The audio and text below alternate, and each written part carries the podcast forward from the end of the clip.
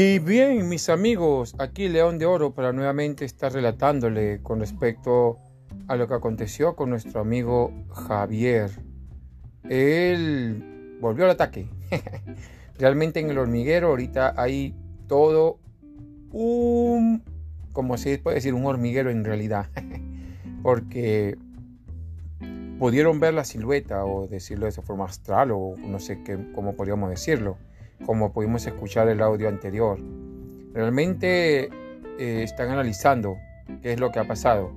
Pero hay otro segundo video en la cual en medio de la grabación, en medio de la grabación, eh, hacen una pausa porque dan a entender que el libro que se habían llevado nuevamente volvió a aparecer en el mismo lugar. Pero esta vez había gente.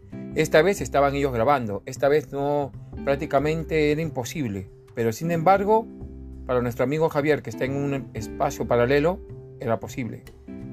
Como nadie lo podía ver, pues lo hizo. ¿Cómo? Bueno, no lo sabemos exactamente, ¿verdad? Pero llevaron a analizar el libro y se dieron la sorpresa que había una huella en el libro. Realmente esa huella a quién correspondía?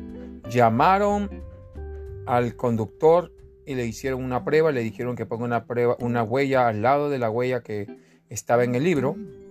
Y grande fue la sorpresa de darse cuenta que no eran iguales, sino eran diferentes. Entonces había una prueba contundente que realmente había acontecido algo. Que alguien había tomado el libro y que tenían la huella del único sobreviviente. ¿Y tú qué opinas? El libro lo están analizando en esta hora. ¿Qué es lo que pasará con nuestro amigo Javier? Quédate para averiguarlo juntos.